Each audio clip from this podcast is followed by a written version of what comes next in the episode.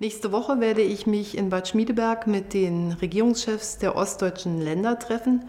Ich freue mich auf dieses Treffen, denn auch 28 Jahre nach der deutschen Einheit haben wir zwar viel geschafft, aber es gibt immer noch Notwendigkeiten für solche Treffen.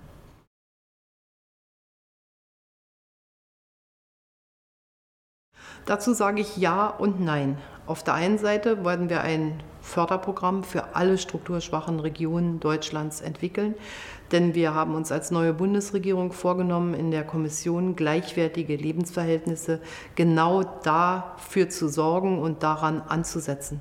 Aber es gibt auch eine große Zahl von spezifischen Problemen. Erstens ist ja der Solidarpakt 2 noch gar nicht ausgelaufen, das wird ja erst Ende 2019 passieren. Und zweitens wird es auch danach noch Unterschiede geben, die strukturell sind. Zum Beispiel ist das Bruttoinlandsprodukt pro Kopf nur etwa 73 Prozent. Das ist schon eine gute Leistung, aber eben noch nicht 100 Prozent des Niveaus der alten Bundesländer.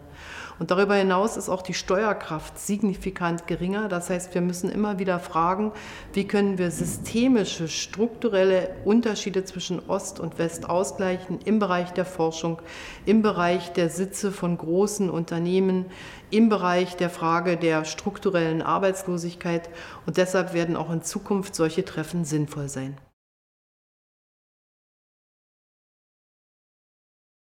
Ja, diese Frage stellen sehr viele Menschen. Und gerade aus dem Blickwinkel der Rentnerinnen und Rentner kann ich sagen, wir haben jetzt schon 96 Prozent des Rentenniveaus erreicht.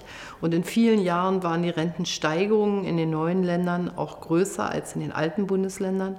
Warum? Weil auch die Löhne der Arbeitnehmerinnen und Arbeitnehmer in den neuen Ländern schneller gestiegen sind als in den alten Bundesländern. Das System konnte aber nicht sofort integriert werden, denn es gab gravierende Unterschiede zwischen den Rentenbeständen in den neuen Bundesländern zum Zeitpunkt der deutschen Einheit und in den alten Bundesländern. Und das Problem darf man nicht nur aus der Perspektive der Rentnerinnen und Rentner betrachten. Die wollen natürlich das gleiche Rentenniveau und das wird auch im Juli 2024 der Fall sein. Aber gleichzeitig bekommen die Arbeitnehmerinnen und Arbeitnehmer in den neuen Bundesländern bis zu diesem Zeitpunkt noch eine höhere Bewertung ihrer eigenen Arbeitsleistung, weil die Löhne eben geringer waren und man auch deren Rentenniveau in Zukunft angleichen möchte. Und deshalb brauchen wir einen längeren Zeitraum, um diese Einigkeit zu erreichen. Im Juli 2024 wird es dann soweit sein.